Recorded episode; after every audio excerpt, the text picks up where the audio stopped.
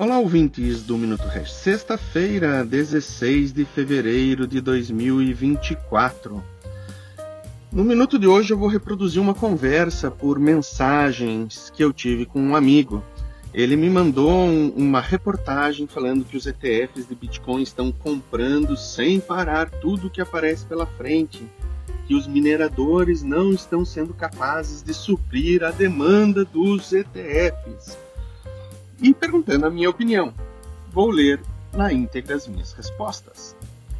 A minha opinião é a mesma de sempre não tem Bitcoin suficiente para todo mundo, e a lei da oferta e demanda pode ser manipulada até certo ponto, mas não ad eterno.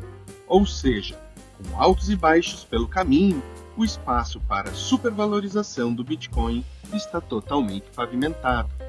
Não dá para falar em certezas, pois essa é só a morte. Mas, em minha visão, que aliás não mudou nadinha desde a fundação da Hash Invest, é uma probabilidade extremamente elevada de multiplicação patrimonial. Nunca soubemos e continuamos sem saber o timing das coisas. Mas que está seguindo o script à risca? Isso está. Estamos no início e agora, sem volta, da entrada massiva dos institucionais.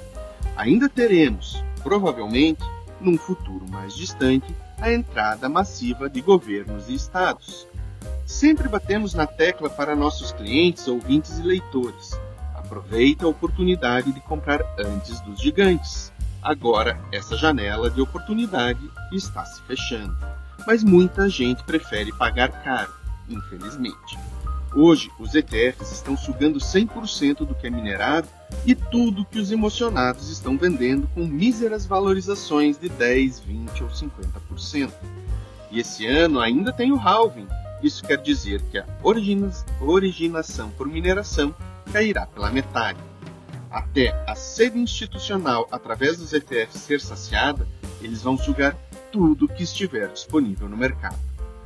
Variáveis podem, momentaneamente, e principalmente as variáveis macroeconômicas, acelerar ou frear esse movimento, mas encerrá-lo me parece que não tem mais jeito.